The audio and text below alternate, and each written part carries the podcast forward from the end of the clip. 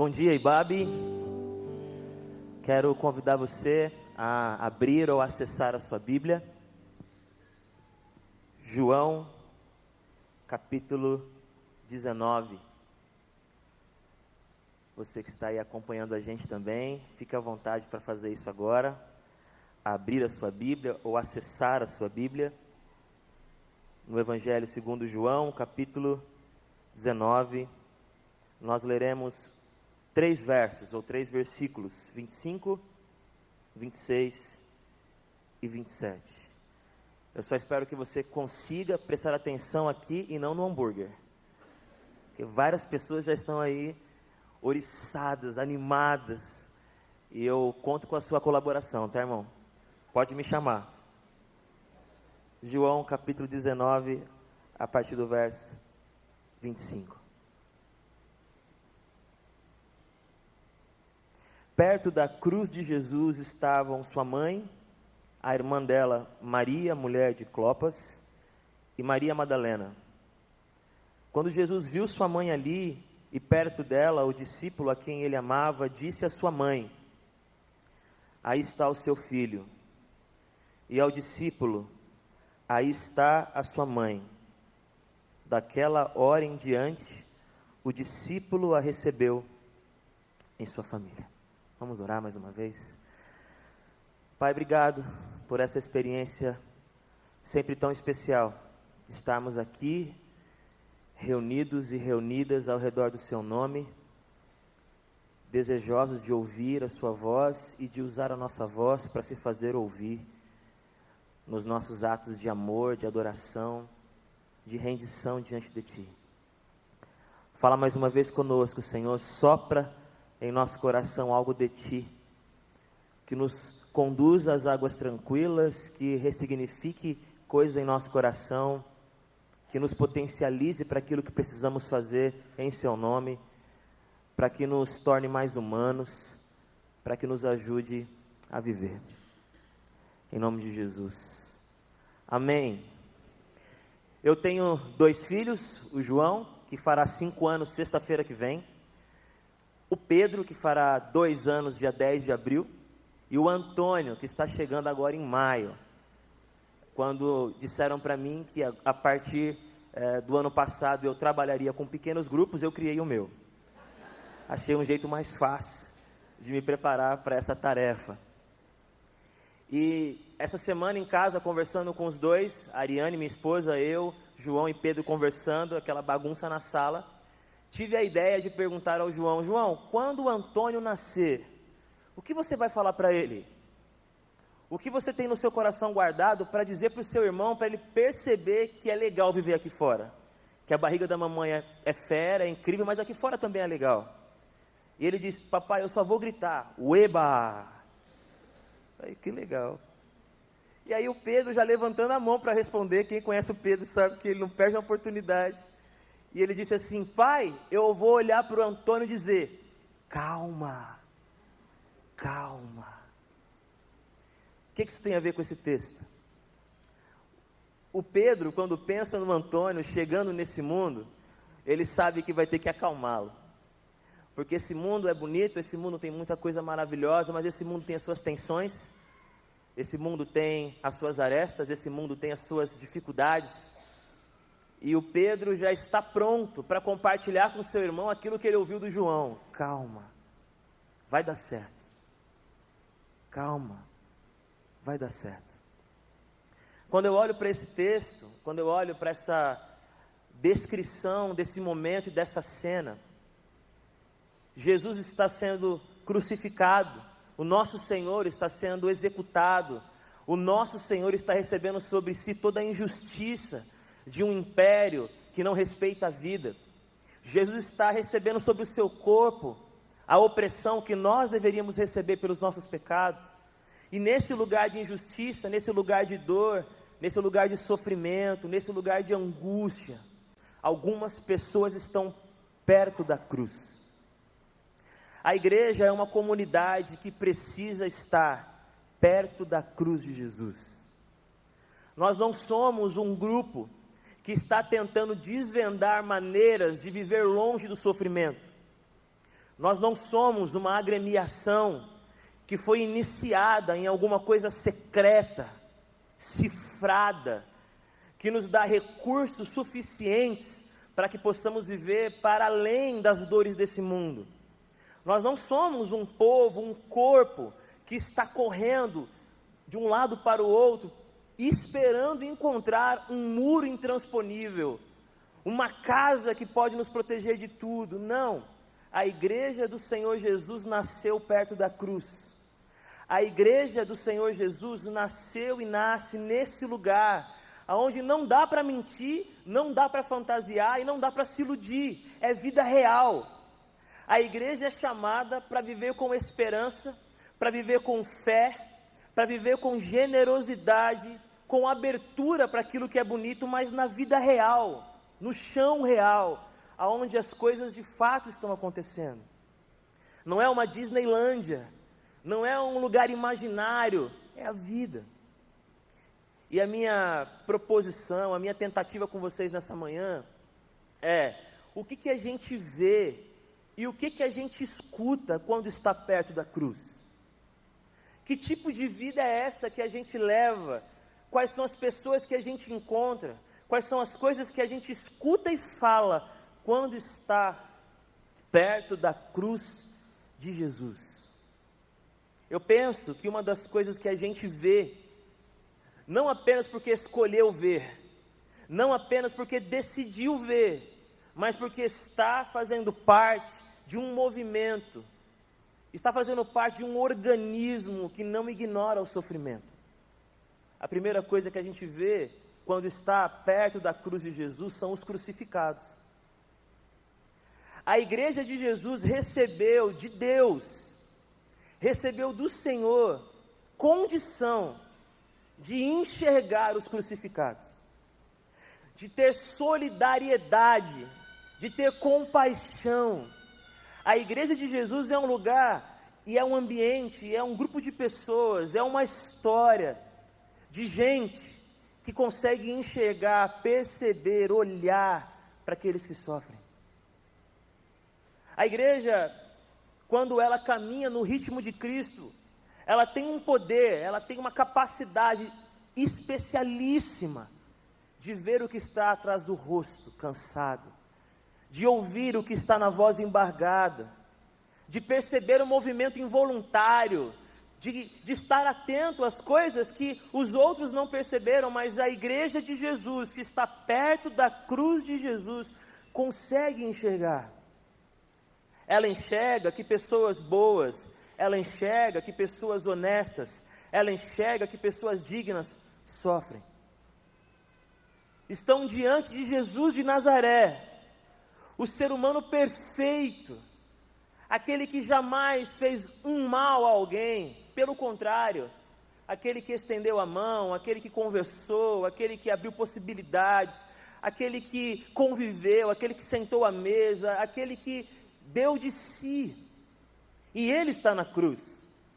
Então a igreja, ela está sendo convocada a entender: olha só quem está na cruz. Não se esqueçam de que esse mundo, que esse sistema de valores, de que esse ambiente no qual vocês vivem, eles estão inclinados, eles estão é, influenciados a ir para esse lugar. E a igreja de Jesus precisa estar com os olhos abertos para identificar quem são esses e essas dignos, honestos, que estão sofrendo nas mãos da, da tirania da injustiça. Quem são esses que moram nos lugares remotos? Quem são esses que estão nos lugares mais afastados? Quem são esses que não têm o recurso? Quem são esses que padecem no corpo e na alma injustamente? Precisamos vê-los. A igreja que está perto da cruz de Jesus vê quem são esses e se antecipa e se coloca no caminho e se oferece como resposta, e se oferece como possibilidade, e se oferece como esperança. Não, essas crianças não. Elas não crescerão sem isso, sem aquilo, desse jeito. A igreja de Jesus, que está perto da cruz de Jesus, as enxergou. Quando a gente vive essa experiência de estar perto da cruz de Jesus, enxergamos aqueles que estão sendo injustiçados, e isso dói na gente. Isso dói na gente. Eu tenho experiências incríveis e muito positivas com a igreja de Jesus. Eu sei que nem todo mundo, ou a grande maioria, pode dizer isso. Nós convivemos numa realidade onde muitas pessoas foram machucadas pela religiosidade, foram manipuladas, foram feridas. Eu, por uma graça de Deus, não tenho tantas histórias ruins para contar. Pelo contrário, estar na comunidade me fazia enxergar fora, não só dentro. Eu, um adolescente, sentado num auditório bem menor do que esse, mas num auditório parecido com esse, ouço alguém me falar que existiam jovens que viviam encarcerados na FEBEM, na época FEBEM, hoje Fundação Casa, e que a igreja poderia fazer alguma coisa. Eu nunca tinha pensado neles, eu nunca tinha imaginado quem eles eram. Fui numa comunidade lá, ouvi histórias de pessoas que tinham o ministério de escrever cartas para detentos.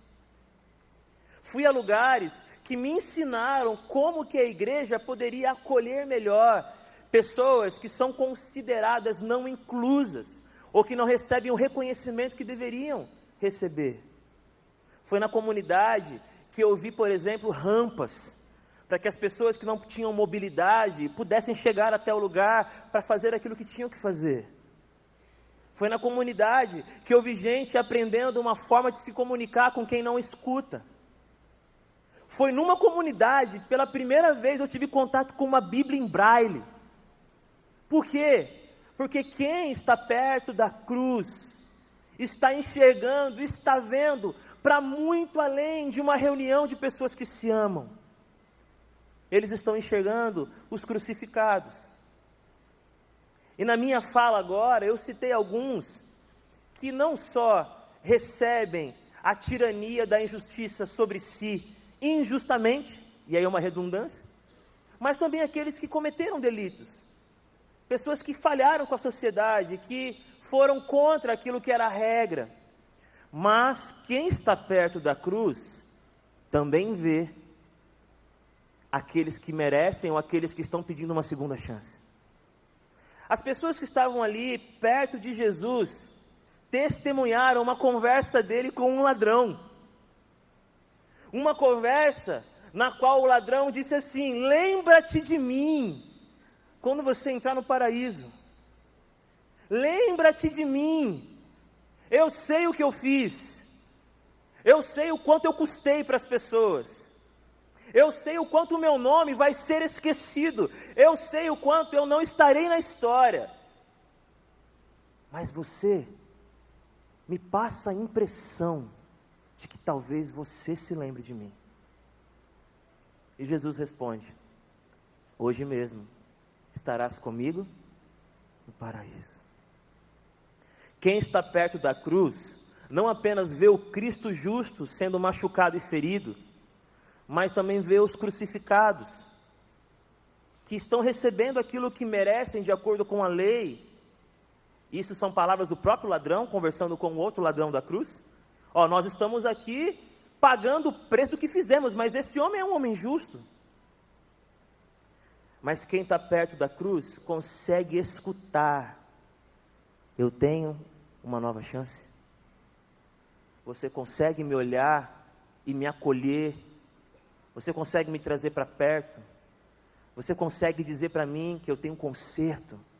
Quem está perto da cruz não só tem um coração, uma palavra e um movimento na direção daqueles que estão sendo injustiçados, mas também tem misericórdia para aqueles que foram injustos. Tem misericórdia para aqueles que falharam. E eu sei que não é fácil. Talvez nesse auditório, ou em casa, ou alguém que vai ouvir depois e ver depois, tem testemunhos terríveis de coisas e tragédias que você não consegue nem pronunciar. Eu sei, e não estou dizendo que é fácil, não estou dizendo que eu faria melhor do que você. O que eu estou dizendo é que perto da cruz, a gente escuta Deus dando segundas chances para pessoas que talvez nós não daríamos. O meu irmão tem um irmão mais velho, que é o intelectual da família, professor universitário. Tem o caçula, que é o teólogo da família, lê tudo o que você imaginar. E tem o Thales, que é o evangelista da família. O Thales tem um projeto com skatistas. Segunda e sexta-feira ele está andando de skate pregando o evangelho. O Thales é uma pessoa que tem um coração que queima pelo reino de Deus. Mas quando o Thales era adolescente, 12, 13 anos mais ou menos, ele era um meninão assim meio que gostava de perturbar, gostava de bagunçar. Malandrão, sabe? Malandrão da escola. E eu estudava na mesma escola que ele. E um dia eu estou em casa, telefone toca, eu atendo, e eu falo, alô, pois não? Era a Terezinha, que trabalha na escola. E disse assim, a sua mãe está aí? Falei, tá, mas eu posso te ajudar? Não, é que o seu irmão está machucado, cortaram a cabeça dele. Eu imaginei um negócio caído para o lado assim. E a minha mãe perguntou o que foi. Eu falei, nada, mãe, deixa eu entender primeiro o que está acontecendo. E de fato houve uma briga, porque o Thales se interessou por uma garota que um outro rapaz se interessou, ele ficou bravo, foi brigar com o Thales. Só que o Thales, ele é bem diferente de mim, ele é alto. Ele é forte e anda de skate. E o Thales, então, estava ganhando a briga, estava vencendo. O rapaz, percebendo que daria ruim, tirou um estilete, deu uma na cabeça, deu duas, e graças a Deus o Ricardo, um amigo nosso, interferiu e impediu mais golpes. Aquele dia, irmão, eu corri, mas eu corri, eu não tinha essa barriga na época. Então eu corria mais rápido. Eu corri. E quando eu cheguei na escola, o meu irmão estava saindo todo ensanguentado e com a cabeça enfaixada. Ele não disse uma palavra, ele só olhou para mim, tipo assim: pega ele. E eu, sem nenhuma palavra, respondi: deixa comigo. E eu fui me lembrando de todos os golpes que eu já tinha visto o Chapolin dar. O meu herói, não riam do meu herói. E eu estava entrando na escola pronto para me vingar, vingança mesmo. Mas quando eu cheguei bem pertinho e ouvi o tamanho do rapaz, eu pensei: a vingança é do Senhor. Quem sou eu para fazer isso, Deus? Cuida dele. Até hoje o Thales tem as marcas desse golpe ou desses golpes que ele recebeu. Mas, naquela época, semanas depois, o Thales disse para mim assim: Fica tranquilo, já resolvi. Falei: Meu Deus, vai aparecer no Datena. O que, que você fez? Eu fui lá e disse para ele: Eu não vou devolver o golpe, eu não vou te agredir, porque eu sei de quem eu sou. Eu sou de Jesus. E para glória de Deus, eles fizeram as pazes. Eles tiveram uma experiência de segunda chance. Hoje, quando eu vejo as marcas no meu irmão, eu não lembro do sangue, eu lembro da segunda chance. Quando eu vejo as marcas no meu irmão, eu não lembro da tragédia, eu lembro da reconciliação. A cruz é esse símbolo de morte que se torna um símbolo de vida, porque alguém muito vivo foi colocado nela. E alguém que nos fez ver e escutar coisas que nós não veríamos e não escutaríamos se nós estivéssemos perto da cruz, muito perto da cruz. Quem estava lá ouviu aqueles que passavam dizendo: Ué, salva-te a ti mesmo, desça da cruz. Ouviram as pessoas ridicularizando a fé. Você não confiava em Deus? Ele vai livrá-lo. Eles ouviram a maldade e a crueldade ecoando, mas da boca do Filho de Deus, da boca do Messias, só perdão, só misericórdia, só paz, porque é isso que ele tinha para dar. Quem está perto da cruz entende que o sofrimento não pode endurecer o coração. Quem está perto da cruz de Jesus tenta compreender que a gente paga o mal com o bem. Quem está perto da cruz de Jesus escuta coisas escandalosas como: Pai, perdoa-lhes porque eles não sabem o que fazem. Quem está perto da cruz de Jesus escuta até ele gritando: Deus meu, Deus meu, por que me desamparaste? Para nos lembrar que na vida, que na experiência do dia a dia, diante da injustiça e da dor, é comum, faz parte da nossa fé dar espaço para o lamento, dar espaço para o grito. Mas o mesmo Jesus que gritou, Deus meu, Deus meu, por que me desamparaste, gritou também no final, ou sussurrou: Pai, nas tuas mãos entrego o meu espírito. E enquanto Mateus vem aqui para o piano, perto da cruz de Jesus, a gente vê os crucificados, aqueles que foram atingidos, aqueles que foram alcançados pelo sofrimento. Se você e eu somos parte da igreja de Jesus, o grito tem que chegar até a gente também. O lamento. E queira Deus, e eu sei que muitos de vocês têm essa experiência aqui na IBAB, que enquanto nós estamos caminhando, enquanto igreja, vocês vejam quem não estavam sendo vistos. E nós escutemos aqueles que não estavam sendo ouvidos. E que nós reconheçamos o espaço daqueles que não tinham espaço. Jesus se esvaziou, se esvaziou também para carregar sobre si as nossas dores. Jesus sofreu dor suficiente para olhar apenas para si e nada mais. Jesus sofreu injustiça suficiente para falar de si mesmo todos os dias e na eternidade mas ele se esvazia para acolher o seu sofrimento, ele se esvazia para acolher a minha dor. E quem está perto da cruz é chamado para fazer esse mesmo movimento de vida. Abra espaço na sua vida para que a vida tenha mais espaço. Não é se alienar e nem ignorar aquilo que dói em você, mas não deixe a dor aumentar o egoísmo não deixe a dor aumentar as paredes que te protegem. Pelo contrário, que a dor do crucificado abra os nossos olhos para que eles tenham compaixão tal que alguém que nessa manhã entrou aqui pesado, angustiado, confuso, quando o olhar dele cruzar com o seu, ele vai sentir: há espaço para mim ali. Alguém abriu espaço para mim ali. E talvez uma conversa, talvez um ensino, talvez uma estratégia nova, talvez uma amizade. Sabe por quê? Porque o texto continua, e esse Jesus ali na cruz, ele não está apenas para ser visto, contemplado, ele não está ali apenas para ser interpretado de longe. O que, que ele está pensando? Não, ele fala. Na sua agonia, na sua angústia, na sua dor, na sua respiração ofegante, ele fala. E ele fala com a mãe e diz assim: Mãe, eu te vi aí, mãe. Eu estou salvando o mundo, mas eu vejo os meus. Eu abraço o universo, mas eu não perco ninguém pelos vãos do braço. Eu estou te vendo aí, mãe. Eu sei quanto está doendo, mãe.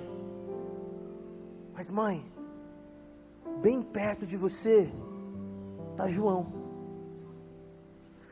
eu não vou te deixar sozinha, até porque vou ressuscitar.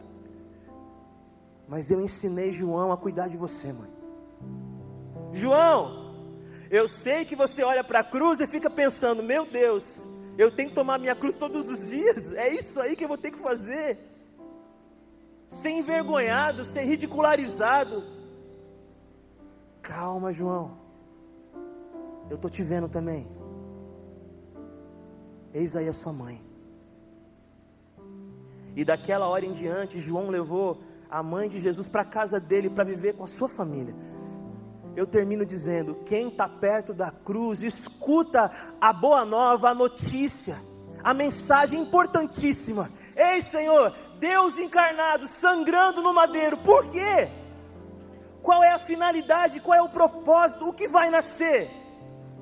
Um grande império? Não, eu não estou morrendo para criar um grande império. Eu não estou padecendo para abrir um grande império.